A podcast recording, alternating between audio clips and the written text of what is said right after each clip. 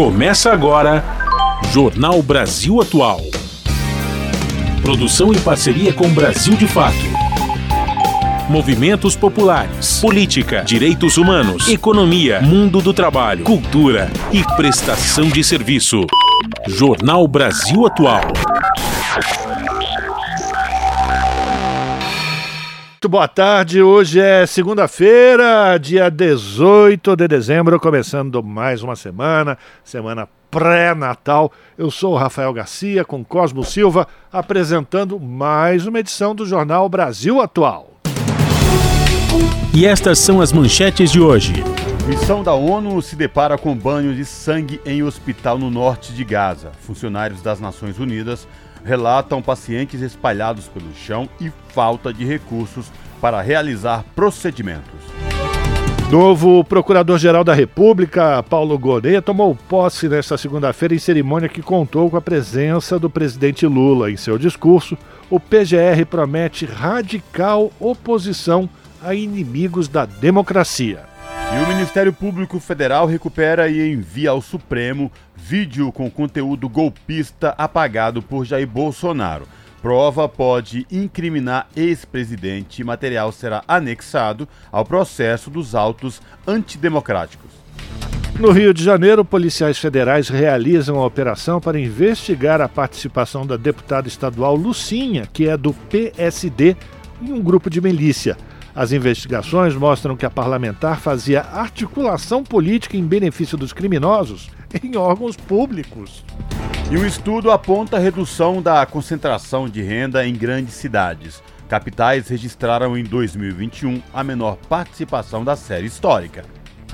Nova ferramenta pode ajudar os profissionais do Sistema Único de Saúde a entender melhor as necessidades das pessoas que são atendidas. A escala de vulnerabilidade familiar já está sendo utilizada em unidades básicas da cidade de São Paulo.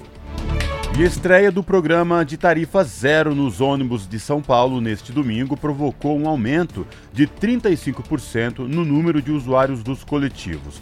Nas regiões periféricas, o aumento de passageiros chegou a 38%, é o que diz a Prefeitura. Itamaraty e a Universidade Federal do Rio de Janeiro levarão propostas sobre descarte de plástico para a Organização das Nações Unidas. A parceria vai sugerir abordagens sustentáveis para esse problema. E o presidente do Senado define com os líderes partidários as pautas prioritárias do início do ano que vem. Entre os temas estão o combate ao crime organizado e a inteligência artificial.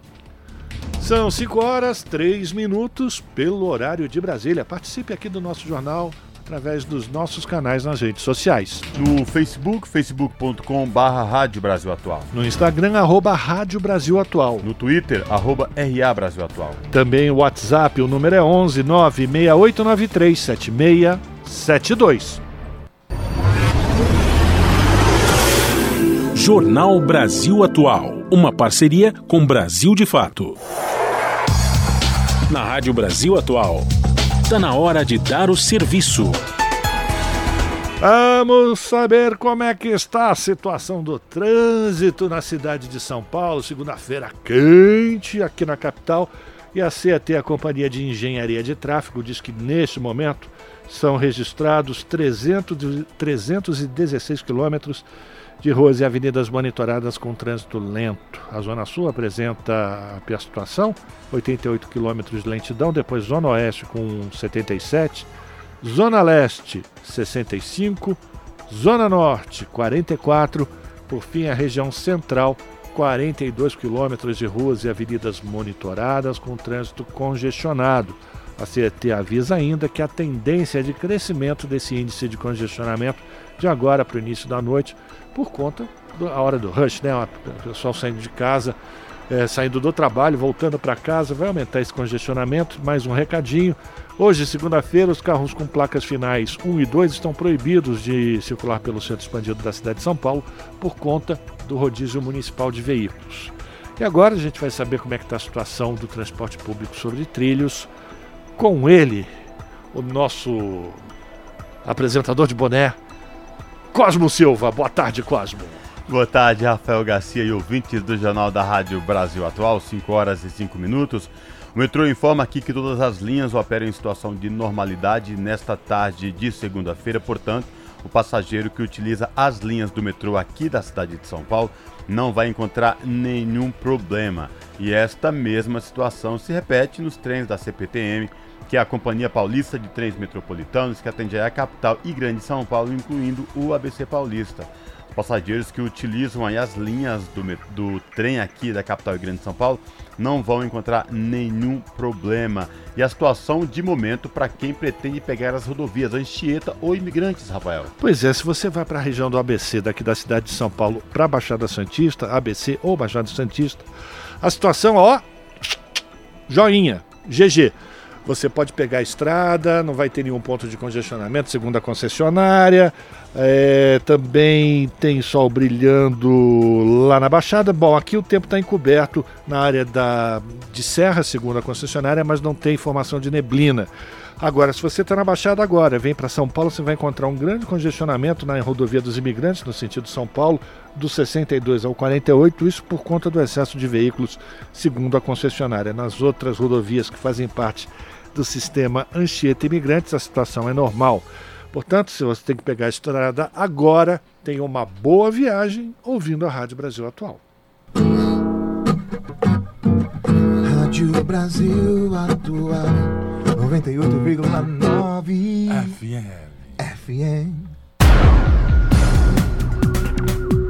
São 5 horas e 6 minutos.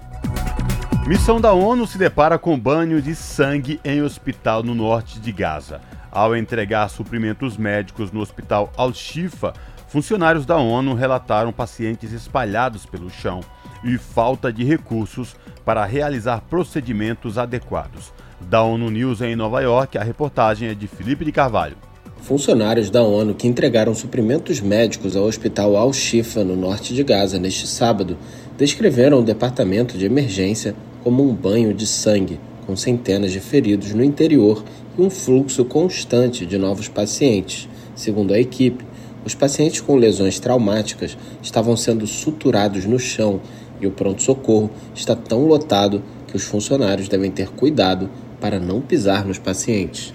O Hospital Al-Shifa, que costumava ser o maior e mais importante de referência em Gaza, mal funciona. As salas de operações e outros serviços importantes não funcionam devido à falta de combustível, oxigênio, pessoal médico especializado e suprimentos. O hospital só consegue fornecer estabilização básica de traumas e não dispõe de sangue para transfusão. Um grupo de médicos e enfermeiros e cerca de 70 voluntários estão trabalhando sob o que a equipe da Organização Mundial da Saúde, OMS, descreveu como circunstâncias incrivelmente desafiadoras.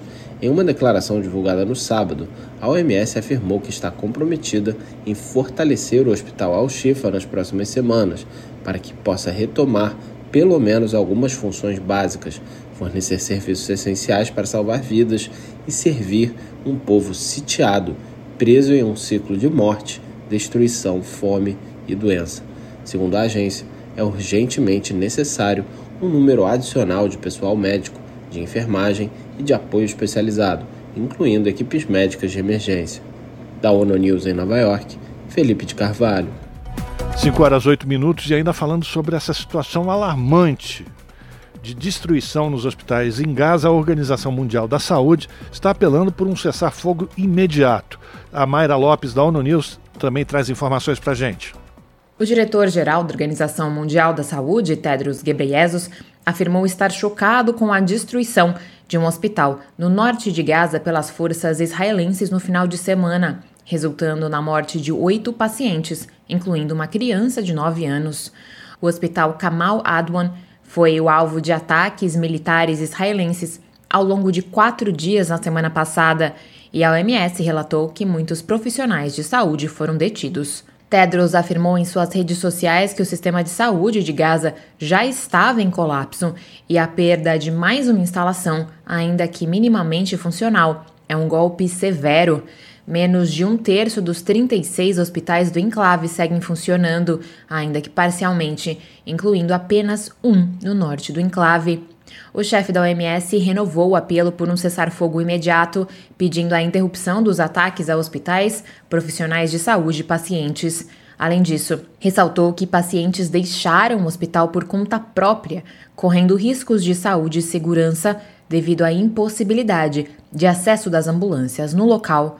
O Escritório de Assuntos Humanitários da ONU afirmou, em uma atualização, que no sábado as forças israelenses se retiraram do hospital. Segundo relatos da mídia, um trator militar israelense teria atropelado tendas de pessoas internamente deslocadas do lado de fora do hospital, matando e ferindo um número não confirmado de pessoas. Da ONU News, em Nova York, Mayra Lopes. Você está ouvindo? Jornal Brasil Atual, uma parceria com Brasil de Fato. E o nosso contato agora no Jornal da Rádio Brasil Atual é com o Eduardo Maretti, o Eduardo Maretti, que é repórter do portal da Rede Brasil Atual, redebrasilatual.com.br. Olá, Maretti, tudo bem? Prazer te receber aqui no Jornal da Rádio Brasil Atual. Seja bem-vindo. Boa tarde, Cosmo. Boa tarde, ouvintes sol, um calor impressionante aqui em São Paulo hoje. Pois é, pois é. A, te, é, a tendência é que até o final deste mês as temperaturas muito elevadas. Tirando um pouco essa questão de São Paulo, a temperatura, Marete, qual o destaque do portal da RBA você traz para os nossos ouvintes nesta segunda-feira, início de semana? Bom, hoje foi a posse do, a esperada posse, né, do novo Procurador-Geral da República, o Paulo Gonet Branco, né, mais conhecido como Paulo Gonet, então ele tomou posse hoje, né, com a presença de todas as mais altas autoridades da República, do Judiciário, do Legislativo e do, do Legislativo e do Executivo, né, o presidente da República, Lula, e foi, foi uma cerimônia protocolar, como costuma ser esse tipo de... A posse do PGR geralmente é uma, não é uma coisa muito utilizada para fins políticos, né? E no sentido do discurso, até o próprio Lula comentou que não ia fazer discurso, embora tenha feito um discurso de seis minutos ali, é, criticou é, algumas posições da, do judiciário brasileiro nos últimos anos, mas por tabela, porque o, a PGR não é judiciário, a PGR é Ministério Público. Então, Lula criticou, assim, não, não, não com esse termo, mas criticou a criminalização da política, sem usar, uh, citar Lava Jato e Mensalão, que foi anterior ao Lava Jato, ele criticou, disse que nem todo político deve ser considerado corrupto e, e fez um discurso político, embora rápido e não lido, né? Enquanto o Procurador-Geral da República fez um discurso assim muito assim diria, para usar de novo o mesmo termo, protocolar, né? frio, muito técnico, muito repleto de palavras rebuscadas, e prometeu ali fazer um, uma gestão bastante imparcial no sentido até onde ele pode fazer, na medida em que é o seguinte, né, Cosmo, a gente não pode esquecer que o Ministério Público ele é, ele é responsável por zelar pela Constituição, pela União pela, e pelos direitos sociais, né, e, e e é tudo que o, que Augusto Aras não fez, né? Quando o Augusto Aras era o Procurador-Geral da República indicado pelo Bolsonaro, ele, ele é muito criticado eh, por especialistas do, do, do, do, direito, por juristas, por jornalistas, por, enfim, cientistas políticos que apontam nele uma atuação, assim, muito mais parecida com a de um advogado do Jair Bolsonaro do que propriamente como um defensor da, da, do, do, bem público, da união, né, da, dos princípios da democracia e da Constituição brasileira. Né? Arete, algo que chamou a atenção também é que na fala do Gunê, ele fala que é, a PGR não pode ser palco para holofotes. Isso será um recado para aqueles ex-procuradores da Lava Jato, Marete, na tua opinião? Então, é, ele, é, pode ser interpretado assim, mas a questão é a seguinte, né? O, o Procurador-Geral da República, ele é, um, ele é uma figura na, na, na, República muito... Assim, a gente lembra, né, por exemplo, do, do Augusto Aras, assim, o Augusto Aras não, não se podia esperar muito dele, né? Porque, na verdade, o que se poderia esperar de alguém nomeado pelo Bolsonaro? Fala a verdade. Então, é, o, o fato é que é, o Augusto Aras ele mais ou menos fez o que se esperava. Ah, no entanto, né, o, os anteriores, né, o, a Procuradoria Geral da República sempre foi assim uma espécie de uma, de uma caixinha de surpresa, né? Por exemplo, a Raquel Dodge, né, que, que foi a antecessora do, do Augusto Aras, né, embora tenha tido lá um, um, um interino ali, mas a Raquel Dodge ela até fez um, uma, uma, uma gestão discreta, mas segundo conta ela estava realmente tentando apurar o que aconteceu com a, com a Marielle Franco ali no Rio de Janeiro. E ela parecia ser uma pessoa, mas quando ela pegou o caso, ela já estava no fim do mandato. O Rodrigo Janot, ele é considerado assim muito responsável por muita coisa que aconteceu no país, né? É, ele foi aqui ali o procurador geral que traçou todos os, os planos, né, entre aspas, né, traçou toda a estratégia que foi redundada em todo o processo contra o Lula e tudo mais. Ninguém esperava um papel tão, tão segundo analistas, né, tão parcial quanto foi a do Janot. O o novo procurador aí, o Paulo Gonet, ele, ele é, parece uma pessoa muito neutra, ele fez um discurso fleumático, né? também não quis se comprometer muito, né? foi, foi, não foi muito incisivo, embora tenha dito que será um opositor radical dos inimigos da democracia e tudo mais. Então é uma coisa que tem que aguardar, viu, é, Coso, porque nada se pode prever de um, de um a partir de um discurso tão assim discreto, né, digamos assim. Ele não, não foi muito contundente e também não foi não foi partidário, não, mas ele se comprometeu a defender a democracia, como também se não fizesse isso, o que poderia se esperar. Então a gente tem que esperar, na verdade, tem que vamos aguardar para ver o que vai acontecer. Mas assim, é, pelo menos é, foi uma inovação em termos de governo petista, porque foi a primeira vez que não foi escolhido um nome é, que oriundo da, da lista tríplice, né?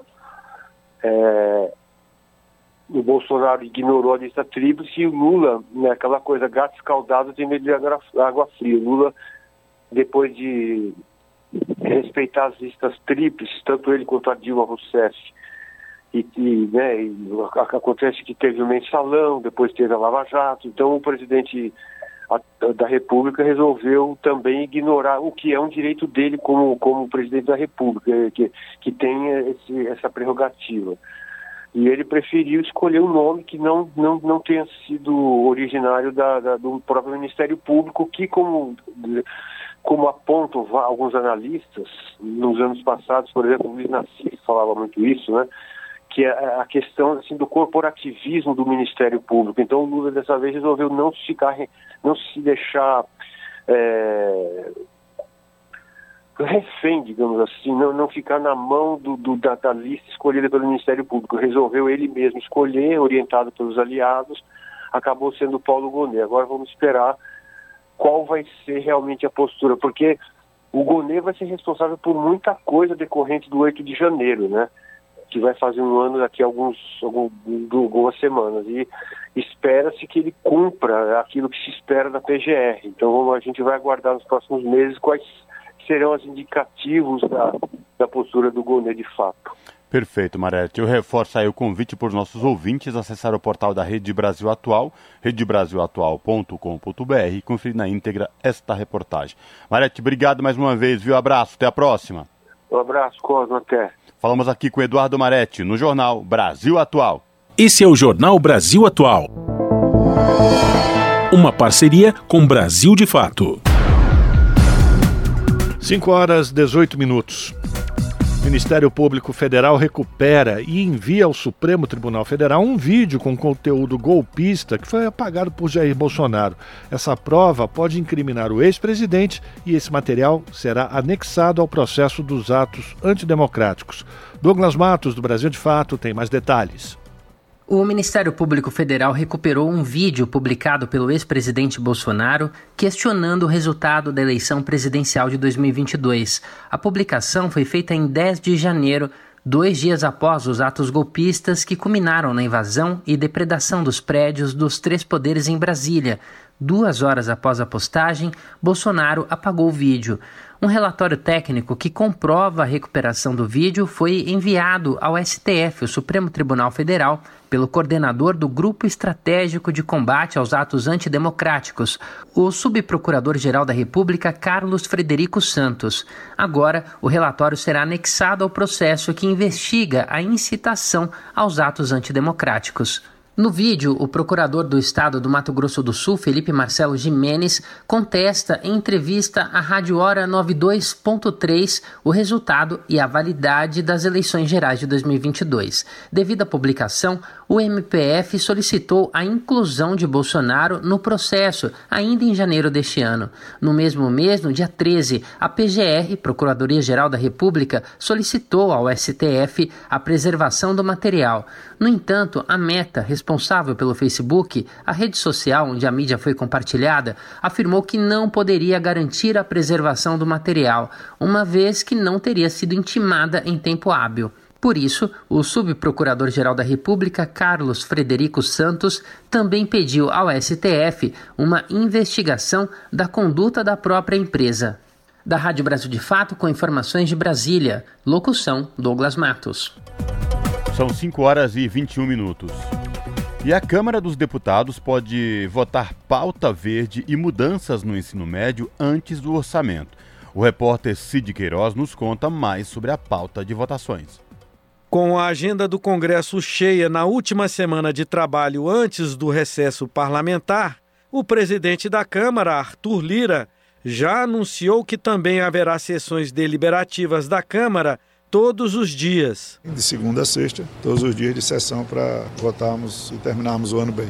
Orçamento, LDO, possibilidade de apostas, a questão do combustível do futuro, do PATEM, pode entrar crédito de carbono, tem o ensino médio, então tem uma pauta razoável semana que vem. O projeto que redefine a política nacional de ensino médio no Brasil foi apresentado pelo governo para substituir o chamado novo ensino médio, aprovado em 2016 e que deveria entrar em vigor este ano.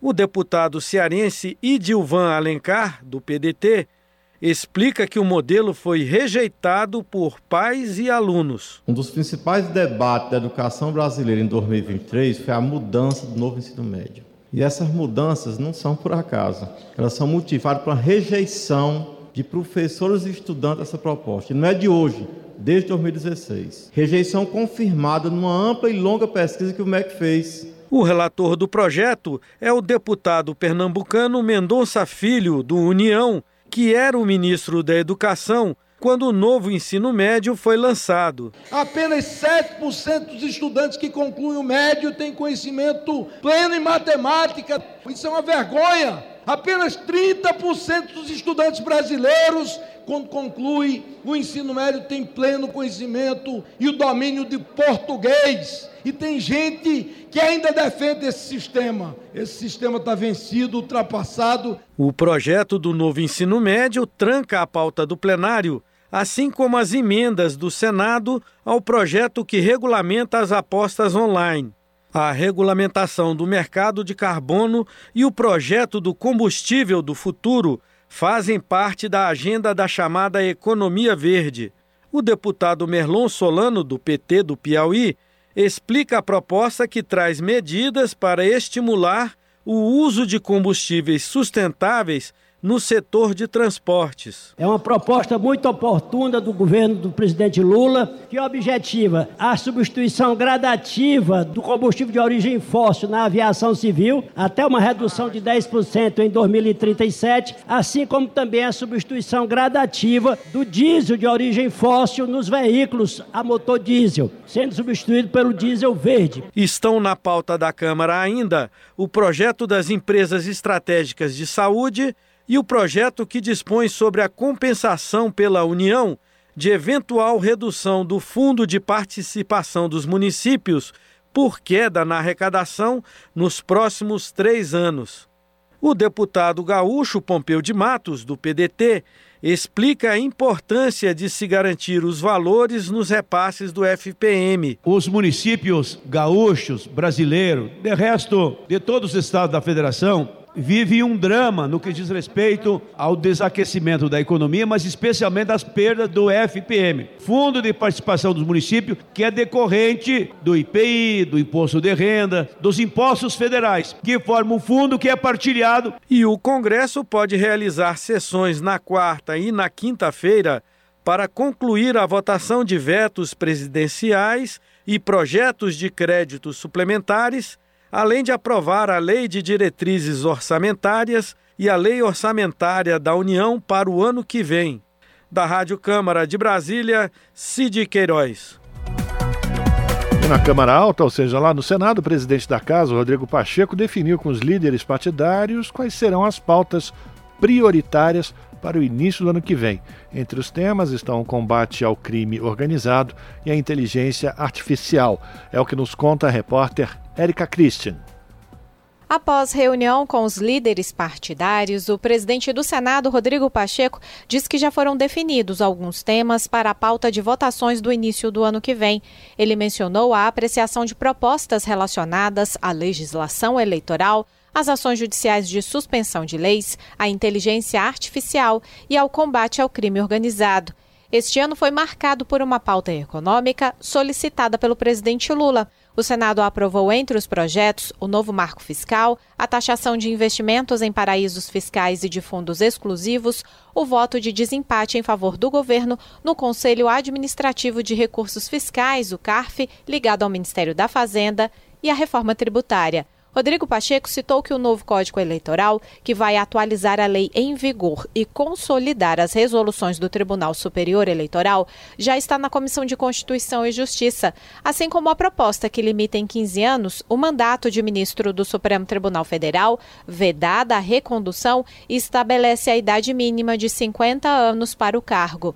O presidente do Senado também comentou sobre a proposta que vai dificultar o ingresso de ação direta de inconstitucionalidade no Supremo por pequenos partidos contra projetos aprovados pelo Congresso Nacional. Segundo ele, os temas já estão em discussão há algum tempo e já podem ser pautados no ano que vem. Nós estamos com muito entusiasmo em relação a diversos temas para 2024, que envolve reestruturação política, código eleitoral, inteligência artificial, equilíbrio entre os poderes, o combate à violência e ao crime organizado. Então há uma pauta muito extensa. Certamente o Senado vai começar 2024 com muito trabalho pela frente. Outra proposta a ser votada em 2024 é a que criminaliza o porte e a posse de drogas. De autoria do presidente do Senado, a PEC é uma resposta ao julgamento ainda não concluído do Supremo Tribunal Federal sobre o tema. O relator na Comissão de Constituição e Justiça, senador Efraim Filho, do União da Paraíba, diz que haverá uma diferenciação entre usuário e traficante. A proposta original criminaliza porte e o uso das drogas, mas ela traz uma regra de diferenciação entre o usuário e o traficante, punindo com mais rigor o traficante e evitando a punição de encarceramento para o usuário. As penas serão restritivas de direitos, penas alternativas à prisão, de prestação de serviço à comunidade, continua sendo ilegal. Outras prioridades do Senado no ano que vem estão relacionadas à temática do meio ambiente, como o marco do hidrogênio verde, a inteligência artificial, ao novo ensino médio e a atualização dos códigos civil e comercial. O recesso parlamentar está previsto para começar no dia 23 de dezembro e vai até 1 de fevereiro. Da Rádio Senado, Érica Christian. São 5 horas e 28 minutos. Investigado por suspeita de compra de votos para a Fufuca, fechou contrato com prefeitura governada por pai do ministro. Contratação foi viabilizada graças ao convênio de município com a Condevasf, com verbas do orçamento secreto. As informações com Douglas Matos, do Brasil de Fato. Investigado pela Polícia Federal por suspeita de compra de votos na eleição de 2018 para o hoje ministro do Esporte André Fufuca, do PP, o jovem Caio Rubens Vieira da Silva, de 23 anos, é dono da empresa que fechou em 2021 um contrato de 1 milhão e 952 mil reais com a prefeitura de Alto Alegre do Pindaré, no Maranhão, comandada pelo pai de Fufuca. O contrato foi fechado com recursos de emendas de relator chamadas RP9 e utilizadas no esquema do orçamento secreto. Além disso, no intervalo de menos de dois anos, a empresa Progeplan conseguiu reajustar o valor do contrato em 46%, chegando a 2 milhões e 869 mil reais, num aditivo assinado por Caio e pelo pai de Fufuca, o prefeito Francisco Dantas Ribeiro Filho, também do PP, conhecido como Fufuca Dantas, em abril deste ano. As obras para melhorias de estradas no município foram feitas com verbas repassadas pela Codevasf, que é a Companhia de Desenvolvimento dos Valores do São Francisco e do Parnaíba o que ocorreu por meio de um convênio com a prefeitura. Segundo a companhia, o acordo foi custeado com verbas indicadas pelo relator do orçamento. A prática de indicar verbas de emendas por meio do relator, sem identificar o verdadeiro interessado nos repasses de recursos do orçamento, ficou conhecido como o orçamento secreto e foi considerada inconstitucional pelo STF, o Supremo Tribunal Federal, em dezembro de 2022. A reportagem procurou a assessoria do relator do orçamento de 2020, o deputado federal Domingos Neto, do PSD do Ceará, para saber se algum outro parlamentar teria solicitado a ele essa verba específica. A assessoria informou que o parlamentar não está comentando sobre o orçamento daquele ano e que as emendas de relator foram baseadas em distribuições técnicas.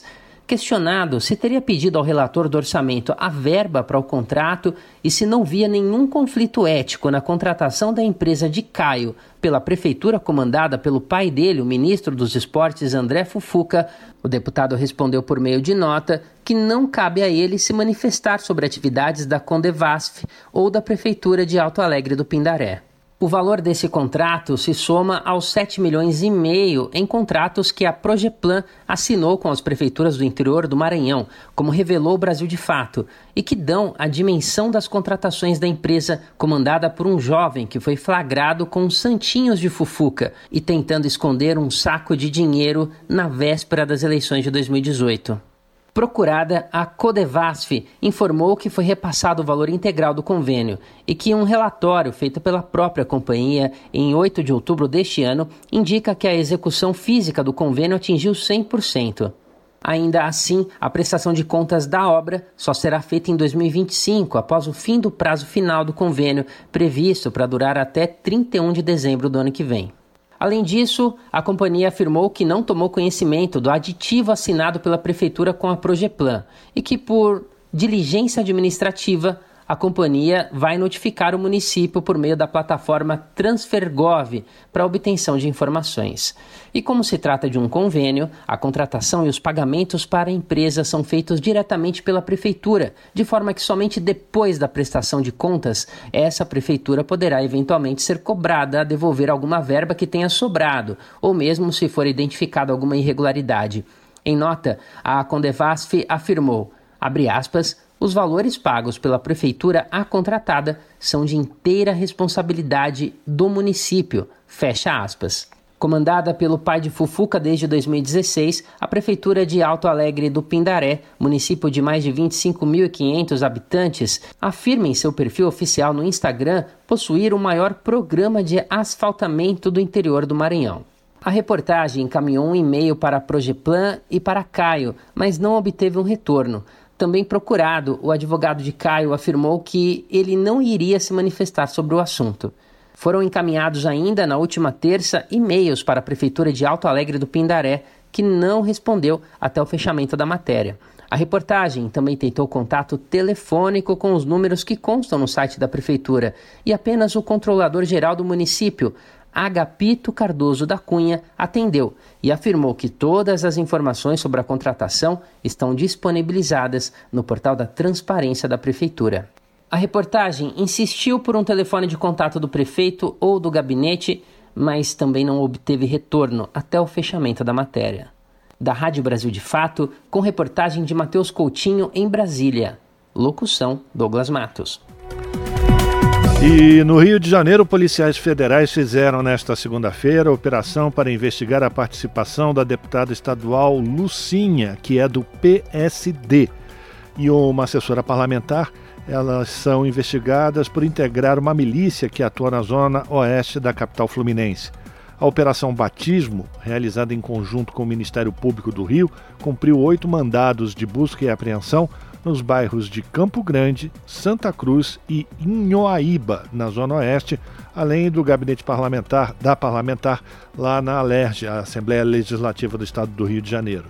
A Justiça também determinou o afastamento imediato da deputada de suas funções políticas e a proibiu de frequentar o prédio da Alerj, que fica no centro da capital. As investigações mostram, segundo a Polícia Federal, que a deputada e a sua assessora faziam articulação política em benefício dos milicianos nos órgãos públicos. Essa milícia é investigada por organização criminosa, tráfico de armas, homicídios, extorsão e corrupção. São 5 horas e 35 minutos. E o governo do Rio de Janeiro sancionou nesta segunda-feira a lei que recria a Secretaria Estadual de Segurança. Ela havia deixado de existir em 2019, durante o governo de Wilson Witzel, com a criação das Secretarias Estaduais de Polícia Militar e de Polícia Civil. Agora recriada, a Secretaria de Segurança terá como atribuições coordenar e integrar as atividades e planejamento das ações das secretarias de Polícia Militar e de Polícia Civil, que continuam funcionando. A de segurança também terá como corregedoria geral unificada, que vai revisar os procedimentos instaurados por cada polícia. Segundo o governo estadual, a recriação da secretaria não acarretará em aumento de despesas, já que seus 80 cargos comissionados serão criados pela transferência e transformação de outros da existentes na estrutura governamental. Você está ouvindo Jornal, Jornal Brasil, Brasil, Atual. Atual.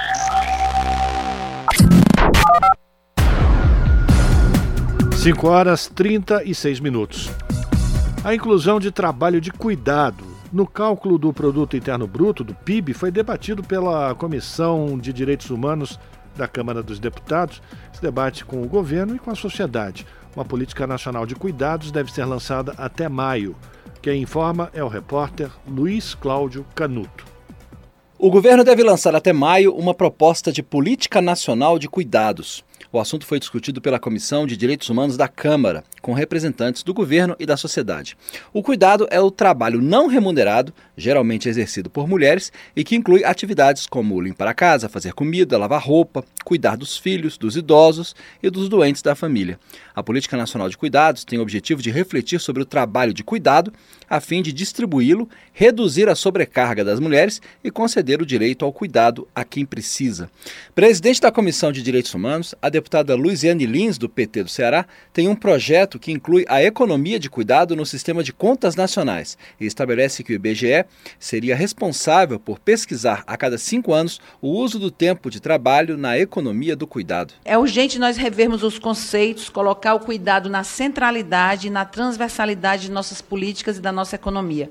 A economia do cuidado está associada a um conjunto de atividades econômicas relacionadas à educação, à saúde, à assistência social, serviços pessoais e domésticos, desde os não remunerados até as melhores remunerações. A expectativa do governo é que até maio a proposta de política nacional de cuidados fique pronta, segundo a secretária da Política Nacional de Cuidados e Família do Ministério do Desenvolvimento e Assistência Social, Família e Combate à Fome, Laís Abramo. Hoje em dia, de todas as mulheres em idade ativa que não estão no mercado de trabalho e não estão nem procurando emprego, se pergunta qual é a razão principal pelas, pela qual elas não estão procurando emprego. A razão principal é que elas têm que fazer esse trabalho de cuidado dentro das suas casas. Para os homens, apenas 2%. E para as mulheres que têm filhos de 0 a 3 anos, na maioria jovens, muito mal classificadas como jovens nem-nem, que teoricamente não estariam nem estudando nem trabalhando, elas estão, na verdade, trabalhando e muito, cuidando ou dos seus filhos ou dos seus irmãos menores, para que as suas mães possam sair para trabalhar. Então, é por isso que é necessária uma, uma política de cuidados. A fundadora do coletivo Filhas da Mãe, Cosette Castro, defende um salário para o cuidado. As cuidadoras familiares elas estão envelhecendo, elas estão uh, endividadas, tá? e elas têm sobrecarga física e mental. Elas estão adoecendo mentalmente E nós somos o país com mais problemas de saúde mental, e isso é gravíssimo. Nós queremos uma bolsa ah, salário. O cuidado é um trabalho, então ele tem que ser remunerado. Ele não pode ser gratuito, e eu não estou contando nenhuma novidade para quem já milita e estuda e pesquisa essa área, mas para muita gente é novidade. Né? Isso é assustador. Né? As pessoas não se darem conta que têm direito a um salário, a uma bolsa que seja para toda a vida durante ela tiver, enquanto ela estiver cuidando. E queremos sim aposentadoria pelos anos de cuidado. A coordenadora do Programa de Equidade, Raça, Gênero e Diversidade da Justiça do Trabalho do Tribunal Superior do Trabalho, Kátia Magalhães Arruda, apresentou números. A Organização Internacional do Trabalho diz que hoje nós somos em torno de 2 bilhões de pessoas que precisam de cuidados. Né? Aliás, hoje não, os dados são de 2015. Mas que em 2030 esse número pode chegar a 2 bilhões e meio. Então a economia ela só vai aumentar. Né? E é necessário, sem dúvida alguma, tornar esse trabalho invisibilizado. Quanto valeria o trabalho de cuidado? Né? É, esses estudos eles dizem que o trabalho de cuidado, se pudesse, e teoricamente eles estão comparando com o salário mínimo, se pudesse ser aquilatado, corresponderia a algo em torno de 11% do PIB. Ou seja, é mais do que o setor da indústria, é mais do que o setor do agronegócio. Em valores, corresponderia a algo em torno de 634 bilhões de reais. Então, é, é uma, um tema importante para que nós possamos avaliar. O presidente do IBGE, Márcio Postman, reconheceu que faltam pesquisas sobre o trabalho de cuidado, mas disse que o Instituto não tem atualmente recursos orçamentários para fazer o levantamento. Segundo Postman, existe dificuldade também na precificação do trabalho de cuidado no cálculo do PIB, que leva em conta a produção no mercado. Para ele, seria importante promover esse debate no âmbito do G20, grupo das principais economias mundiais, composto por 19 países, mais a União Africana e a União Europeia, e cuja presidência está com o Brasil até novembro de 2024. Da Rádio Câmara de Brasília, Luiz Cláudio Canuto. São 5 horas e 41 minutos. E um estudo aponta redução de concentração da renda em grandes cidades. Capitais registraram em 2021 a menor participação da série histórica. As informações com Tâmara Freire, da Rádio Agência Nacional. O levantamento mostra que em 2002, apenas quatro cidades, São Paulo, Rio de Janeiro, Brasília e Belo Horizonte, respondiam por cerca de um quarto do produto interno bruto nacional, que é a soma de todos os bens e serviços produzidos no país. Já em 2021, foi necessária a participação somada de 11 cidades para compor essa parcela de 25%. Entraram no grupo outras quatro capitais: Manaus, Curitiba, Porto Alegre e Fortaleza, e também três cidades de grande e médio porte: Osasco e Guarulhos, no estado de São Paulo, e Maricá, no Rio de Janeiro. O IBGE também calculou que em 2002 era preciso somar as riquezas de 48 cidades para se alcançar 50% do PIB brasileiro. Já em 2021, a metade mais rica do país era composta por 87 municípios, comprovando a diminuição dessa concentração. As capitais também registraram em 2021 a menor participação da série histórica, 27,6% do PIB. Quase duas décadas antes, essa concentração era de 36,1%. De acordo com o analista do IBGE, Luiz Antônio de Sá, os números de 2021 também são explicados pelo desempenho do setor de serviços durante a pandemia de Covid-19. Em comparação com 2020, 2021 teve menores restrições de circulação de pessoas e uma retomada parcial das atividades presenciais. Entretanto, a agropecuária e a indústria tiveram um, um desempenho relativamente maior em termos de valor por conta do aumento de preços eh, das commodities agrícolas e do, do minério de ferro e do petróleo.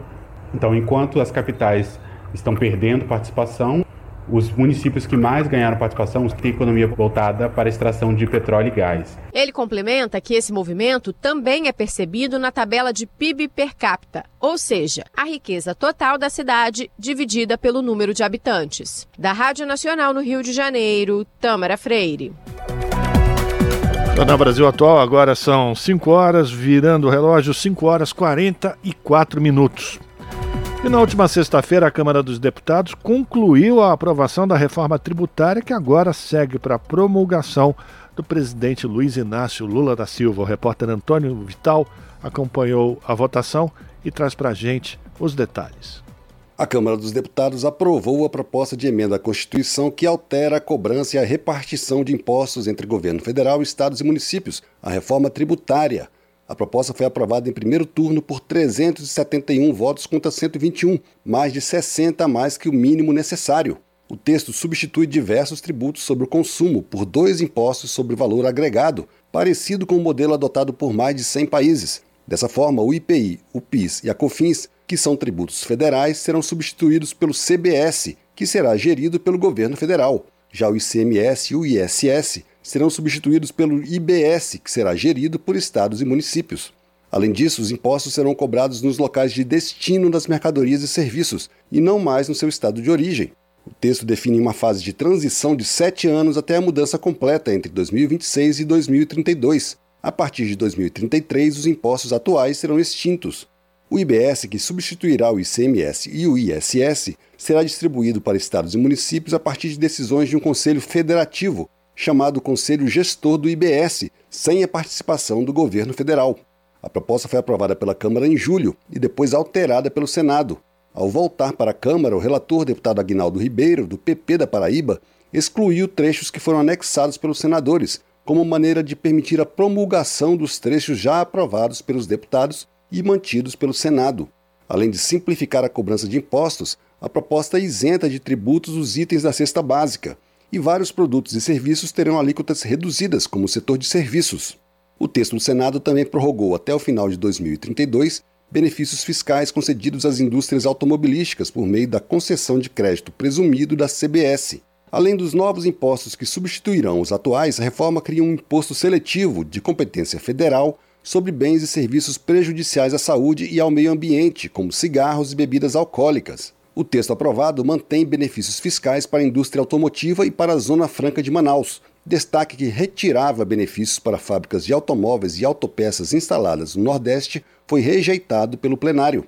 O relator Aguinaldo Ribeiro classificou a proposta como um avanço histórico. Nós estamos trazendo não só simplificação, nós estamos trazendo a eliminação da cumulatividade, nós estamos combatendo e trazendo transparência para o nosso país, porque hoje o nosso cidadão não sabe quanto paga de imposto nesse país, porque o nosso sistema não é claro, ele é pesado e pesado sobre os que mais precisam no nosso país, sobre os mais desprotegidos, porque ele é regressivo, ou seja, quem precisa mais é justamente quem paga mais. O autor da proposta, deputado Baleia Rossi, do MDB de São Paulo, disse que a reforma vai impulsionar o crescimento da economia. Vai destravar nossa economia, vai fazer o Brasil voltar a crescer, gerando emprego e renda para a população. Uma reforma que simplifica o sistema, que é justa e que vai fazer com que os mais pobres pagam menos impostos. O presidente da Câmara, Arthur Lira, também comemorou a aprovação e considerou o texto final o melhor possível para o país. Nós procuramos fazer o melhor possível para entregar ao Brasil um texto que dê longevidade, que dê mais simplicidade, que desburocratize, que dê segurança jurídica, que atraia investimentos, que os investidores, as empresas, as indústrias, o agronegócio, quem os serviços, nós não temos a ousadia de dizer que fizemos o texto perfeito, mas um texto possível dentro de um parlamento que tem a diversidade de pensamentos que tem o nosso e a qualidade também diversificada de mentes que pensam, agem diferentes, mas que representam na sua essência a população. Depois de aprovada em dois turnos na Câmara, a reforma será inserida na Constituição depois de promulgada. Da Rádio Câmara de Brasília, Antônio Vital. Jornal Brasil Atual. São 5 horas e 48 minutos. A apreensão de crianças para averiguação volta a ser permitida no Rio de Janeiro. Decisão judicial da primeira instância tinha proibido esta ação. As informações com Tamara Freire, da Rádio Agência Nacional. A apreensão de crianças e adolescentes para averiguação, mesmo sem flagrante ou ordem judicial, por hora, está permitida no estado do Rio de Janeiro, mas o Ministério Público Estadual ainda aguarda ser notificado da decisão dada pela presidência do Tribunal de Justiça neste sábado e pode recorrer. Em primeira instância, a Justiça tinha acolhido o pedido do MP e proibido as forças de segurança de abordar e recolher crianças e adolescentes sem ordem judicial e que não fossem flagrados cometendo algum delito. Mas, após recurso do governo do estado e da prefeitura da capital, o presidente do TJ, desembargador Ricardo Cardoso, sustou a proibição. De acordo com ele, os executivos estadual e municipal não foram ouvidos antes da decisão liminar. Além disso, Cardoso considerou que o eventual e excepcional encaminhamento dos infantes à instituição de acolhimento não enseja propriamente violação do direito de ir e vir. O foco da ação do Ministério Público Estadual é a Operação Verão, que reforçou a segurança nas praias cariocas, aumentando a abordagem a supostos suspeitos, incluindo menores de idade.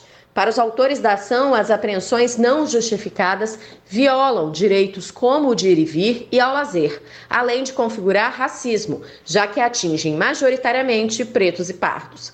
A deputada federal Talíria Petroni entrou com uma representação no MP e no Ministério Público Federal, junto com a deputada estadual Renata Souza, pedindo providências para que a proibição seja restabelecida. Proibir crianças pobres e faveladas irem à praia é algo inconstitucional, é algo ilegal, é algo violento, é um racismo que que estrutura o que é, infelizmente, o Brasil, mas que é tão exacerbado. A Defensoria Pública da União e o Ministério Público Federal também se manifestaram sobre a medida. Antes que a liminar fosse derrubada, as duas instituições já tinham enviado ofício ao Ministério da Justiça pedindo providências para que ela fosse cumprida. O defensor público da União, Thales Arcoverde, explica que a manifestação também pretende garantir que as forças federais que estão atuando no Rio respeitem a lei salta aos olhos né, que haja é, apreensões menores sem qualquer fundamento. Um crime cometido por pessoa é, não conhecida não pode gerar um, um abuso de autoridade sobre uma população inteira. A Defensoria Pública do Estado do Rio de Janeiro também já tinha pedido à Justiça que monitorasse o cumprimento de um habeas corpus coletivo anterior que já proibia a apreensão não justificada de crianças e adolescentes. Além disso, fontes das instituições que defendem a proibição destacaram que o Supremo Tribunal Federal deu decisão recente confirmando que essas apreensões são ilegais. Em 2019, o PSL pediu que o STF declarasse inconstitucionais os artigos do Estatuto da Criança e do Adolescente que restringem essas ações, mas o pedido foi rejeitado por unanimidade. Com a colaboração de César Fatioli, da Rádio Nacional no Rio de Janeiro, Tâmara Freire. Você está ouvindo? Jornal Brasil Atual. Uma parceria com Brasil de Fato. São 5 horas e 52 minutos. Relatório final da Comissão Parlamentar de Inquérito da Enel aponta irregularidades e pede o fim da concessão aqui em São Paulo. No início do mês de novembro, um apagão deixou mais de 4 milhões de residências e empresas sem luz em 23 municípios paulistas. Quem traz mais detalhes para a gente, do Brasil de Fato, é o Douglas Matos. O relatório final da CPI da Enel, a Comissão Parlamentar de Inquérito que investiga a empresa, propõe o encerramento do contrato de concessão de distribuição de energia elétrica na região metropolitana de São Paulo e o indiciamento dos executivos da companhia por possíveis crimes ao consumidor. O documento, elaborado pela deputada Carla Morando, do PSDB, foi aprovado pelos colegas dela da Assembleia Legislativa do Estado de São Paulo, a Alesp, nesta quinta-feira, dia 14, e deverá ser encaminhado a diversos órgãos estaduais e federais, incluindo o Executivo Estadual, a Defensoria Pública do Estado de São Paulo e o Ministério de Minas e Energia. O relatório recomenda o andamento das investigações do Ministério Público, tanto em âmbito federal quanto estadual, e o consequente indiciamento dos executivos. Foram citados nominalmente no documento o presidente da Enel, Max Xavier Lins, o ex-presidente da empresa no Brasil, Nicola Cotugno, e o diretor de operações da Enel Brasil, Vicenzo Ruotolo. No início de novembro, um apagão deixou mais de 4 milhões de residências e empresas sem luz em 23 municípios paulistas atendidos pela companhia. A interrupção do fornecimento de energia começou depois de uma tempestade que atingiu a capital paulista e a região metropolitana. O documento também recomenda uma intervenção imediata na empresa e a realização de uma auditoria completa entre os anos de 2018 e 2023. Além disso, que o processo de nova concessão dos serviços de distribuição de energia elétrica para a região metropolitana seja acompanhado por uma comissão especial parlamentar na Alesp. A empresa italiana ganhou a concessão do fornecimento de eletricidade em São Paulo e na região metropolitana em 2018, desde que naquele ano comprou a estatal AES Eletropaulo. A Enel se tornou a maior distribuidora de energia do país. Só em São Paulo, o faturamento da empresa no ano passado foi de 1 bilhão e 400 milhões de reais. A concessão vale até 2028. A despeito de ter dobrado o lucro, a Enel reduziu o quadro de funcionários em 36% entre 2019 e 2023, isso de acordo com dados da ANEEL, que é a Agência Nacional de Energia Elétrica.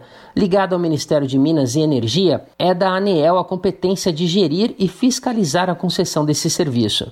Em nota enviada ao Brasil de Fato, a Enel informou que atendeu todos os questionamentos da comissão parlamentar de inquérito realizada na Lesp, apresentou os investimentos que vêm sendo realizados e reforça que seguirá comprometida com a melhoria contínua dos serviços prestados.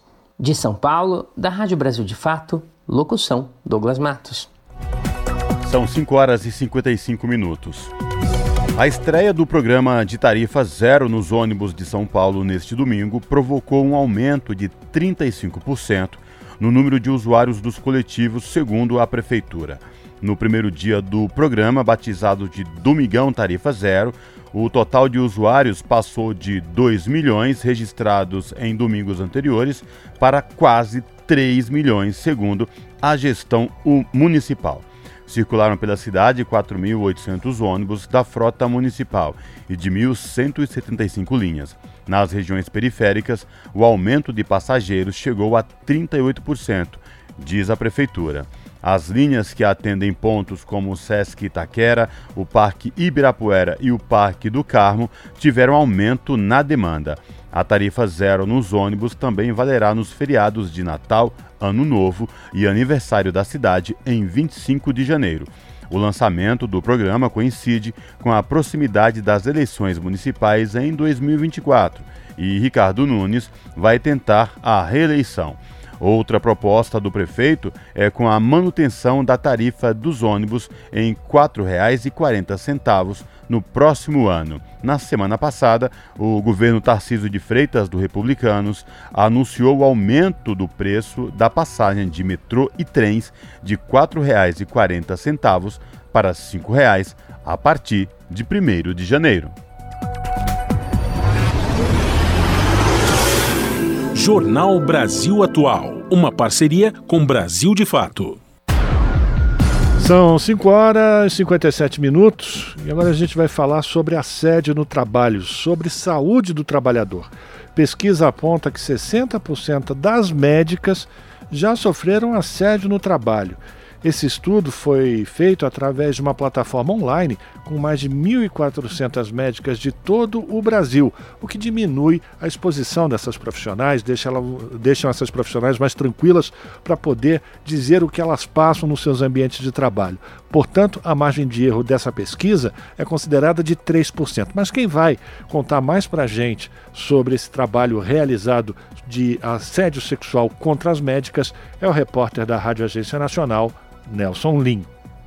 Uma pesquisa da Associação Médica Brasileira e da Associação Paulista de Medicina mostra que seis em cada dez mulheres médicas relataram sofrer algum tipo de assédio moral ou sexual no ambiente de trabalho. Além disso, 70% delas relataram sofrer algum tipo de preconceito no exercício de sua profissão. Outro dado alarmante na pesquisa é que de 44% das médicas que levaram as denúncias aos seus superiores, somente 11% viram resultados em suas queixas. Pouco mais de 10% levaram suas denúncias a autoridades policiais ou ao judiciário, e dessas, somente 5% tiveram suas queixas investigadas ou viram os responsáveis serem punidos. Para uma das coordenadoras da pesquisa, a médica e membro da Associação Médica Brasileira, Maria Rita Mesquita, há muitas outras dificuldades presentes na vida da mulher médica e a sociedade precisa ouvi-las de forma mais atenta elas eh, colocam outras dificuldades, né? Um excesso de trabalho, uma dupla jornada, uma baixa remuneração, as condições de trabalho de desrespeito, machismo, misoginia, enfim, existem várias dificuldades. E o que enquanto sociedade, né, enquanto associação é, médica brasileira, é, o que se pode fazer é dar voz a essas mulheres, criar grupos que discutam ações a pesquisa foi feita através de plataforma online com mais de 1.400 médicas de todo o Brasil. A margem de erro da pesquisa é de 3%. A Associação Médica Brasileira oferece um canal de denúncias para médicas onde a denunciante recebe apoio jurídico de como proceder. Para saber mais, basta acessar amb.org.br barra Mulheres Médicas. Da Rádio Nacional em São Paulo, Nelson Lim. Se você gosta do nosso jornalismo independente e quer rever nossas entrevistas e reportagens, acesse o canal da Rádio Brasil Atual no YouTube. Nosso endereço é youtube.com/barra Rádio Brasil Atual. Ajude a nossa voz ser cada vez mais forte e ir cada vez mais longe. Inscreva-se em nossos canais, curta e compartilhe o conteúdo Rádio Brasil Atual e TVT. Rádio Brasil Atual e TVT. Compromisso com a notícia, compromisso com a democracia, compromisso com você. 18 horas. Rádio Brasil Atual. Para sugestões e comentários, entre em contato conosco por e-mail redação@jornalbrasilatual.com.br ou WhatsApp DDD 11 96893 7672. Acompanhe a nossa programação também pelo site redebrasilatual.com.br.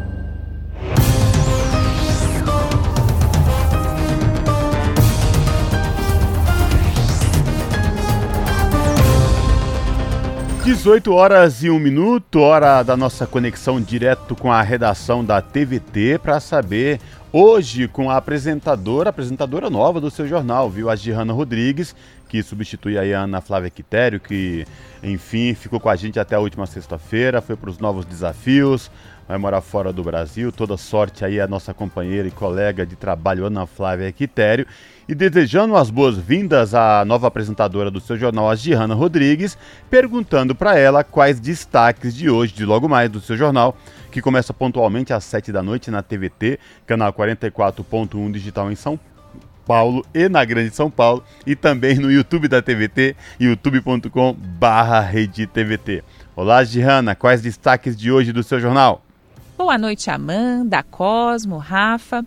Falta uma semana para o Natal, hein? Tá batendo na porta. Mas aqui na TVT a gente continua firme nas coberturas. Natal é tempo de quê, né, gente? De solidariedade, de olhar o outro, de estender a sua mão para o próximo, né? E no seu jornal de hoje a gente traz uma matéria que fala um pouco sobre isso, né? Uma reportagem sobre a Jornada Nacional de Solidariedade contra a Fome e a Pobreza. Essa jornada é feita pelos comitês populares de luta, conta com o apoio do Movimento dos Trabalhadores Sem Terra, da Marcha Mundial das Mulheres e de muitas outras instituições. E olha que legal, essa iniciativa de doação, ela começa lá nas terras da reforma agrária, quando as sementes são plantadas. Essas sementes crescem, são colhidas, viram alimentos saudáveis e vão para as cozinhas solidárias que distribuem esses alimentos, né? E no dia 23, no encerramento da ação, vai ter a distribuição de mais de mil refeições para a população vulnerável, que é atendida pelo Padre Júlio lá na Moca, né? Padre Júlio referência em defesa dos direitos humanos, em atenção à população em situação de rua, né? Nesse mesmo dia, também lá na Moca, vai ser inaugurado um sacolão popular que vai garantir doações de produtos da reforma agrária para atender as comunidades da região. E o seu jornal também está de olho em Brasília. O Congresso Nacional derrubou os vetos do presidente Lula ao marco temporal. A gente falou diversas vezes aqui, né, no seu jornal sobre o marco. É aquela lei é que quer expulsar os povos indígenas das próprias terras. Inclusive, sempre que a gente volta a esse assunto, é bom lembrar que essa tese do marco temporal que diz que os indígenas só têm direito às terras que já estavam ocupadas em 1988, né? Essa tese já foi considerada inconstitucional pelo Supremo Tribunal Federal. O repórter Jomiag conversou com representante das entidades indígenas para saber quais serão os próximos passos aí da, da resistência. E para a gente finalizar os destaques com notícia boa, tem muita luta sim, mas também tem cultura. O Brasil de Fato nos traz uma reportagem sobre cantores, compositores e MCs indígenas que misturam referência de ancestralidade e do espaço urbano. Já tem nome essa mistura, gente. É a MPO, Música Popular Originária. Essas e outras reportagens completas às 19 horas no seu jornal. Eu te espero lá. Um bom programa para todos. Até mais tarde. Esse é o Jornal Brasil Atual. Uma parceria com Brasil de Fato. 6 horas, 4 minutos. Boa sorte, Girana. Seja muito feliz na sua nova função. Lembrando a você que está acompanhando aqui na Rádio Brasil Atual que você acompanha o seu jornal pela TVT no canal 44.1 digital, que tem o sinal aberto para toda a região metropolitana de São Paulo, e também pela internet, nos canais da TVT no YouTube, por exemplo, youtube.com/rede TVT. E aqui a gente vai falar agora da Comissão de Meio Ambiente do Senado, que aprovou um projeto que autoriza a construção de reservatórios para irrigação em áreas de preservação permanente. A proposta está em debate desde 2019 e será analisada agora pelo plenário. O repórter é César Mendes. O projeto do senador Luiz Carlos Renzi, do PP do Rio Grande do Sul, altera o Código Florestal Brasileiro para permitir a construção de barragens para irrigação em cursos d'água situados em áreas de preservação permanente, as APPs. Na Comissão de Meio Ambiente, após a leitura do relatório do senador Otto Alencar, do PSD da Bahia, favorável à aprovação da matéria, a relatora ADOC Tereza Cristina, do PP de Mato Grosso do Sul, disse que a proposta vai ter impacto não apenas no aumento da produtividade agrícola, mas também na redução do desmatamento. Nós vamos ter também a possibilidade da terceira safra, que isso poupa a terra. Nós, em vez de estarmos desmatando, nós estamos utilizando a mesma área para fazer a terceira terceira safra, a de inverno, a de verão e depois a irrigada quando num período intermediário. O autor, Luiz Carlos Renzi, disse que no Brasil apenas 6 milhões de hectares são irrigados, menos de 10% da área total cultivada com grãos no país, enquanto na China, 60% das lavouras possuem algum tipo de irrigação. Renzi lembrou que, no seu estado, o costume de armazenar água no inverno para usar no verão foi trazido por imigrantes alemães e italianos. Já nos anos 1900, alemães e italianos começaram a reservar água. Hoje deve ter mais de 12 12 mil pequenos reservatórios no Rio Grande do Sul, que irriga quase 2 milhões de hectares de arroz, que começou, e hoje até soja e milho irrigado. É fundamental. Nós vivemos há, nos últimos quatro anos, três secas. Os senadores aprovaram ainda o projeto de Fabiano Contarato, do PT do Espírito Santo, que estabelece regras para a comercialização do ouro, para impedir que o metal ilegalmente extraído se transforme em ativo legalizado. O relator, Jorge Cajuru, do PSB de Goiás, destacou os méritos da proposta. Instituir regras para a implementação de lastros minerário e ambiental na cadeia de produção e comércio de ouro. 2. Restringir comercialização de ouro oriundo de terras indígenas e unidades de conservação. 3. Revogar dispositivos que favorecem a comercialização ilegal de ouro. Essa proposta será apreciada agora pela Comissão de Assuntos Econômicos em decisão terminativa. O projeto que cria a Lei Geral do Licenciamento Ambiental teve a leitura do relatório adiada para o ano que vem, a pedido do relator, Confúcio Moura, do MDB de Rondônia. Da Rádio Senado, César Mendes. São 6 horas e 8 minutos. E o Itamaraty e a Universidade Federal do Rio de Janeiro levarão propostas sobre descarte de plástico para a ONU. A parceria vai sugerir abordagens sustentáveis para o problema. As informações com Solimar Luz, da Rádio Agência Nacional. Uma parceria entre o Ministério das Relações Exteriores e a Universidade Federal do Rio de Janeiro quer encontrar soluções para diminuir o impacto do descarte indiscriminado do plástico. De acordo com o Programa das Nações Unidas para o Meio Ambiente, a humanidade produz cerca de 460 milhões de toneladas de plástico por ano, número que pode triplicar até 2060.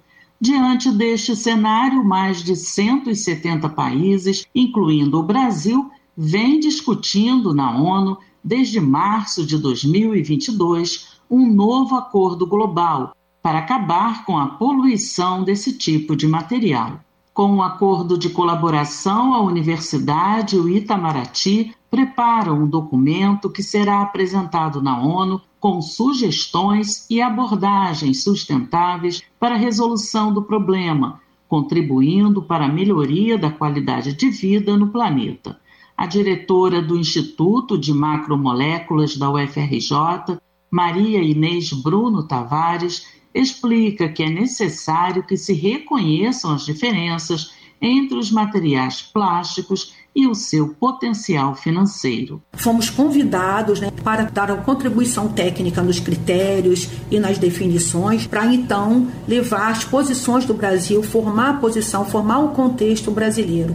Então, é uma honra muito grande e de grande importância o IMA e o FRJ estarem participando deste acordo global, né, levando auxílio ao governo brasileiro para então tomar as decisões e levar a posição do Brasil e a realidade brasileira para este acordo global dos plásticos. Entre as sugestões está a necessidade de aumentar o uso de materiais recicláveis na composição de novos produtos e identificar nos rótulos todos os tipos de materiais que compõem as embalagens. Com a colaboração de César Fatioli, da Rádio Nacional no Rio de Janeiro, Solimar Luz.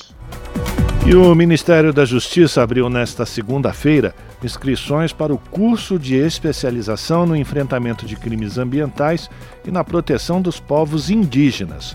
O curso, à distância, é voltado para policiais civis e militares, bombeiros militares, integrantes de institutos de perícias e guardas municipais dos 163 municípios prioritários do Programa Nacional de Segurança Pública com Cidadania.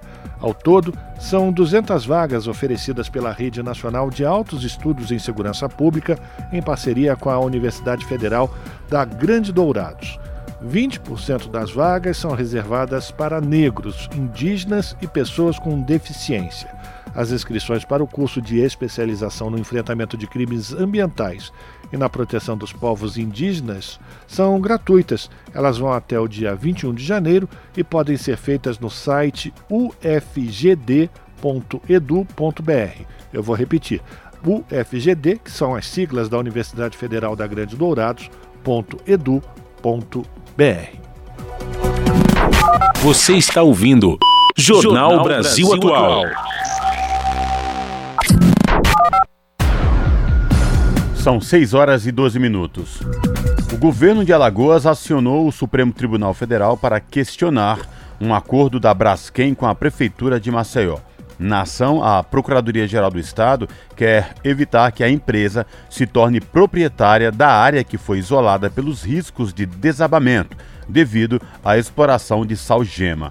As informações com Gésio Passos, da Rádio Agência Nacional. O governo alega que algumas cláusulas do acordo podem trazer ganhos financeiros para a mineradora, já que no futuro ela poderia explorar economicamente os imóveis dos bairros desocupados. O Estado afirma que os acordos feitos pela Braskem afetam a boa-fé, o Pacto Federativo, por não incluir o governo do Estado, fere a dignidade de mais de 60 mil pessoas e causam danos irreparáveis ao meio ambiente. A Procuradoria-Geral de Alagoas pede que sejam declaradas inconstitucionais as cláusulas que dão quitação irrestrita à Braskem e que permitem a transmissão dos imóveis e a exploração econômica da área devastada. A relatora da ação é a ministra do STF, Carmen Lúcia. A Braskem informou que foram firmados cinco acordos com autoridades federais, estaduais e municipal que estão sendo cumpridos integralmente. Mas quanto à referida ação do estado de Alagoas, a Braskem disse que ainda não foi notificada e se manifestará nos autos do processo. Procuramos a prefeitura de Maceió, que não se manifestou. Da Rádio Nacional em Brasília, Gésio Passos.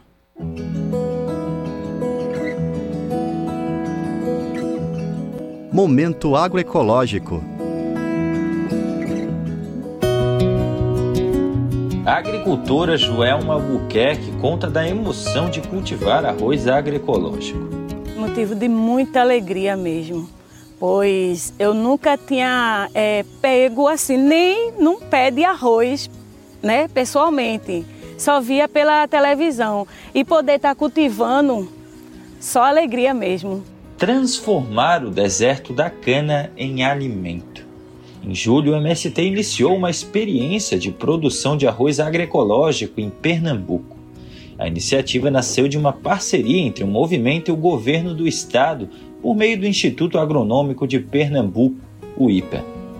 Leodilson Soares, que participa da produção, conta do início da relação com o MST. Eu, quando cheguei aqui há 18 anos atrás, eu não conhecia nada de cultiva, de nada, de plantação nenhuma.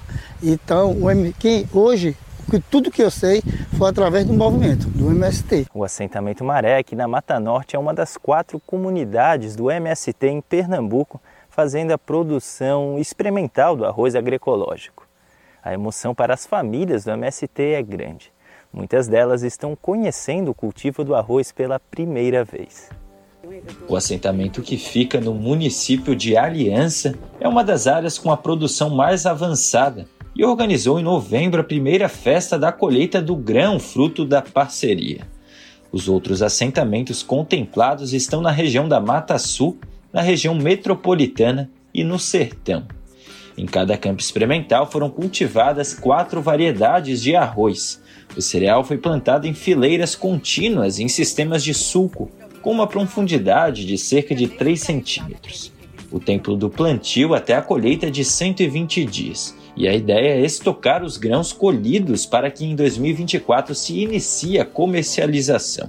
Fernando Lourenço, da direção nacional do MST em Pernambuco, dá detalhes sobre a produção. Pela questão da adaptação do arroz, o arroz, o A502 e o Esmeralda foram os que mais se adaptaram aqui. É um experimento, uma parceria com o governo do estado, através da, do IPA, e com o MST para as áreas de assentamentos de reforma agrária. Foram um hectare só de experimento dessas quatro variedades, para ver a adaptação de cada um deles. Isso, nos próximos períodos, sendo mecanizado e o governo investindo com mecanização e também com adapto da, da área, o solo, adaptação, a gente vai ter uma renda boa. E a nossa intenção é vender para a Conab, vender para o governo do estado e o governo federal. Em visita à comunidade, no dia da nossa reportagem, o técnico da Conab, Erivelton Marculino, conheceu o cultivo e constatou que a produção do MST é promissora. E a gente já percebe que duas tiveram uma expressividade melhor em termos de produção. É, e já observando aqui rapidamente, a gente percebe que houve uma boa adaptação. Né? Depois, quando colher, a gente vai ter que analisar a questão de produtividade, qual foi que produziu mais, os resultados a nível qualitativo. Hoje em Maré são 60 famílias vinculadas à Associação do Assentamento, produzindo macaxeira, batata, coco, milho, feijão e hortaliças. A venda se dá em feiras livres e por meio do PAA e do PENAI. Com o arroz, a região ganha um incremento na busca por remodelar uma região marcada pelo desmatamento e pela exploração do trabalho nos canaviais. É o que explica a sentada e presidenta da Associação Miguel Arraes, Jaqueline Valéria. Hoje a importância do arroz aqui na nossa comunidade é porque a gente queremos que acabar com esses, essas canas de açúcar que são muito produtivas aqui. A gente quer tirar esse cultivo e colocarmos outro cultivo dentro da nossa terra. Fernando conta mais sobre a região e a necessidade de transformação por meio da agroecologia e da luta pela terra. Nós estamos nas maiores regiões, esses assentamentos aqui, que anterior eram os engenhos da cana-de-açúcar, né? hoje é assentamento né, com um projeto de reforma agrária, reforma agrária popular, a gente pode sair da cana-de-açúcar e produzir alimento saudável, né? Sair da monocultura, porque a monocultura da cana-de-açúcar é escravidão para o povo brasileiro, principalmente para quem mora aqui na zona da mata. Nós queremos mudar essa rotina, né? Para os filhos, para os netos, né? Sair da cana-de-açúcar e produzir a, a, alimentos pra, da agricultura familiar. Com esse experimento, o arroz orgânico, a hortaliça e outros produtos. A terra tem como desenvolver qualquer tipo de lavoura que a gente plantar. De aliança para a Rádio Brasil de Fato, Pedro Estropaçolas.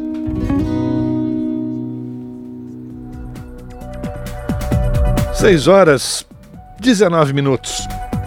A gente ainda continua falando sobre a importância da agricultura familiar. A Comissão de Educação do Senado aprovou um projeto para que os agricultores familiares possam vender mais alimentos para merenda escolar. Agora, esse texto segue para a Comissão de Assuntos Econômicos, também lá do Senado, e a repórter Bianca Mingotti traz mais detalhes para a gente. O projeto aprovado pela Comissão de Educação aumenta de 30% para 50% o percentual mínimo para a compra de merenda escolar diretamente da agricultura familiar e do empreendedor familiar rural. Os recursos financeiros são repassados pelo Fundo Nacional de Desenvolvimento da Educação no Programa Nacional de Alimentação Escolar, PENAI. O texto, de autoria de Rogério Carvalho, do PT de Sergipe, mantém a prioridade para a aquisição de alimentos produzidos em assentamentos da reforma agrária, comunidades tradicionais indígenas e quilombolas. Para o senador, Promover a agricultura familiar significa apostar no crescimento do país e ainda gerar maior renda na área rural, além de beneficiar os estudantes com alimentos mais frescos e com teor nutricional mais elevado. O relator, Marcelo Castro, do MDB do Piauí, destacou que, ao elevar o percentual de repasse, o projeto reforça três diretrizes da alimentação escolar estabelecidas no PENAI como o emprego de alimentação saudável e adequada, além da inclusão de educação alimentar e nutricional no processo de ensino, e o apoio ao desenvolvimento sustentável, com incentivos para a aquisição de alimentos diversificados produzidos pela agricultura familiar. Marcelo Castro ainda ressaltou a importância da alimentação adequada para os jovens em idade escolar. Do ponto de vista educacional, é importante que a alimentação oferecida pelas escolas seja saudável, nutritiva e incentive bons hábitos alimentares, o que é, reforçado pela norma sugerida pelo PL em exame. O texto será analisado agora pela Comissão de Assuntos Econômicos. Se aprovado lá, ele poderá seguir direto para a análise da Câmara dos Deputados. Sob a supervisão de Marcela Diniz, da Rádio Senado, Bianca Mingotti. Você está ouvindo? Jornal Brasil Atual, uma parceria com Brasil de Fato. São 6 horas e 21 minutos. Um milhão de pessoas morrem todo ano por alguma doença negligenciada. O consórcio de pesquisadores buscam desenvolver remédios. As informações com Sayonara Moreno, da Rádio Agência Nacional. A Organização Mundial da Saúde classifica hoje em dia cerca de 20 doenças negligenciadas como chagas, leishmaniose, hanseníase, dengue e raiva. Elas afetam cerca de 2 bilhões de pessoas no mundo, sobretudo as marginalizadas. E por isso, o professor do Instituto de Química da Unicamp, Universidade Estadual de Campinas, Luiz Carlos Dias, defende uma política de Estado voltada para o assunto. O Brasil, historicamente, nunca investiu em desenvolvimento de novos medicamentos muito menos para essas doenças tropicais que afetam populações negligenciadas, são paralisadas pela pobreza, pela desigualdade, né, incluindo mulheres, crianças, populações indígenas. Para enfrentar, precisa de liderança e de um esforço político, econômico conjunto. Nós precisamos de uma política de Estado, coisa que nós não temos. O professor Luiz Carlos coordena o consórcio internacional com pesquisadores de outros países e entidades brasileiras que unem forças para o desenvolvimento de remédios para as doenças em questão. Segundo a financiadora de pesquisas, FAPESP, a redução do financiamento público se agravou durante a pandemia. Para se ter uma ideia, de 2019 para 2020, o valor investido caiu em 73%. Por outro lado, o especialista defende que de nada adianta ter financiamento, ter o produto pronto, se não há políticas públicas que façam tudo chegar na ponta para quem realmente precisa. Eu falo sempre, não basta você ter o medicamento, não basta você ter a, a vacina, não basta você ter aquela alternativa terapêutica. Você precisa levar esse medicamento, essa vacina até a ponta, até, pra, até quem mais precisa, né? inclusive levando o diagnóstico, tornando assim a cobertura universal de saúde uma realidade, porque é preciso aliviar essa carga né, de doenças e é, é preciso abordar questões fundamentais. Né? Isso, é, isso é uma questão de direitos humanos, você levar o medicamento para quem mais precisa. Então é preciso também garantir acesso. O consórcio com pesquisadores internacionais envolve no Brasil a DNDI, Iniciativa Medicamentos para Doenças Negligenciadas. A coordenadora da pesquisa de fármacos da entidade, Luísa Reis, explica que a ideia é garantir o acesso da população aos produtos desenvolvidos e capacitar cada vez mais os pesquisadores brasileiros. Tentar descobrir isso que vai tratar, que vai melhorar a vida das pessoas no futuro. O processo de descoberta de novos medicamentos é um processo muito demorado, oneroso, então trabalha com várias parcerias, inclusive no Brasil, mas em todo o mundo também, para tentar trazer esses medicamentos para a população negligenciada. A indústria farmacêutica é muito forte no norte global, né? Um dos trabalhos da DNDI é justamente esse, você construir uma rede de pesquisadores, uma rede de pesquisa para tentar descobrir, tentar melhorar a vida das pessoas, para a gente não depender só daquele salvador do norte global. O Ministério da Saúde lançou a Estratégia Nacional para o Desenvolvimento do Complexo Econômico Industrial da Saúde. Entre os seis eixos previstos no projeto está o Programa para Populações e Doenças Negligenciadas, com foco em tuberculose, dengue, esquistossomose e hanseníase. A ideia é estimular a produção de tecnologias de prevenção, diagnóstico e tratamento da população afetada. Da Rádio Nacional em Brasília, Sayonara Moreno. 6 horas 24 minutos e foi sancionada a lei que amplia instrumentos de prevenção de acidentes e desastres. A repórter Laís Menezes tem os detalhes da nova legislação. Vamos ouvir. O presidente Lula sancionou com vetos a lei que amplia os instrumentos para prevenção de desastres e recuperação de áreas atingidas. A norma aumenta os objetivos da Política Nacional de Proteção e Defesa Civil e define as ações de prevenção que devem ser adotadas pela União pelos estados e pelos municípios, como, por exemplo, a obrigação de alertas antecipados e a adoção de medidas para a redução de riscos. A proposta que deu origem à lei foi aprovada pela Câmara dos Deputados em outubro. O relator do projeto no plenário, deputado Zuco, do Republicanos do Rio Grande do Sul, incluiu no texto novas obrigações para o empreendedor que exerce atividades com riscos de acidentes, para o deputado, o texto vem para aprimorar uma lei que já era positiva. Nós temos já um histórico no nosso país que envolve empreendimentos em áreas de risco. E com isso, teremos um diálogo mais franco e obrigações por parte do setor público e também do privado para sempre atender a segurança das pessoas. Entre as determinações de prevenção para as empresas está a elaboração e implementação de um plano de contingência, o monitoramento contínuo dos fatores de risco médio ou alto de acidentes ou desastres e a realização periódica de exercícios de simulação de evacuação. Além disso, o plano de contingência passará a ser condição para a emissão da licença ambiental de instalação nos empreendimentos com risco de desastre. A nova lei também redefine termos fundamentais para a atuação de autoridades e empresas em situação de emergência, como acidente, desastre, desabrigado, estado de calamidade pública, resposta a desastres, vulnerabilidade, entre outros. No entanto, entre os pontos vetados pelo presidente está a inclusão do termo ameaça no rol de definições. O Ministério da Integração e do Desenvolvimento considerou impreciso o significado da palavra ameaça. Também foi vetado o repasse adicional dos recursos do SUS a estados e municípios em situação de calamidade pública, que seriam utilizados para assistência prioritária e continuada à saúde física e mental de pessoas atingidas por desastres. Segundo o presidente, não se deve decidir essa distribuição de antemão, já que cada caso tem características específicas que devem ser consideradas e é competência da União garantir o atendimento necessário à população atingida por desastres, inclusive por meio de crédito adicional para assegurar o atendimento dos afetados. A definição do prazo de 24 horas para aplicação da lei e a proposta de um sistema de monitoramento das áreas de risco também foram vetadas, já que o país conta atualmente com o Sistema de Monitoramento e Alerta de Desastres Naturais e o Sistema Integrado de Informações sobre Desastres. Da Rádio Câmara, de Brasília, Laís Menezes. Uma nova ferramenta pode ajudar os profissionais do Sistema Único de Saúde a entender melhor as necessidades das pessoas atendidas. As informações com Carolina Pessoa, da Rádio Agência Nacional.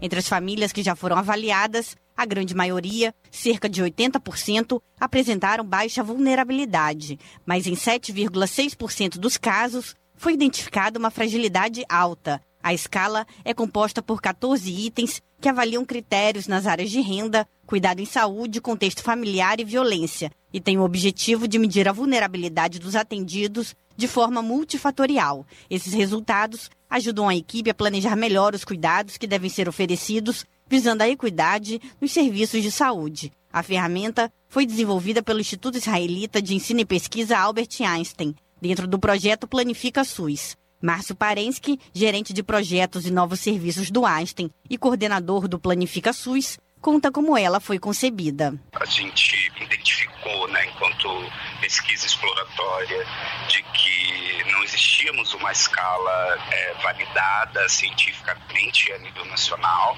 É, as escalas que existiam, as escalas hoje reconhecidas né, e utilizadas no cotidiano das equipes, mas não tinha ali uma validade é, uma validade científica. Então, para a gente, quando a gente percebeu essa lacuna dentro do projeto, a gente viu uma janela de oportunidade. Parensky também explica como funciona a tecnologia. A escala permite que a equipe, seja o agente comunitário de saúde, técnico de enfermagem, profissionais de nível superior, como né, os próprios profissionais da enfermagem, da odontologia, das equipes multiprofissionais, né, da medicina, possam ter essa leitura para pensar em várias estratégias tanto no âmbito da prevenção, mas também no âmbito assistencial. A escala pode até mesmo ser preenchida pelo próprio usuário, além de ser incluída na rotina de visitas domiciliares realizadas pelos agentes comunitários de saúde.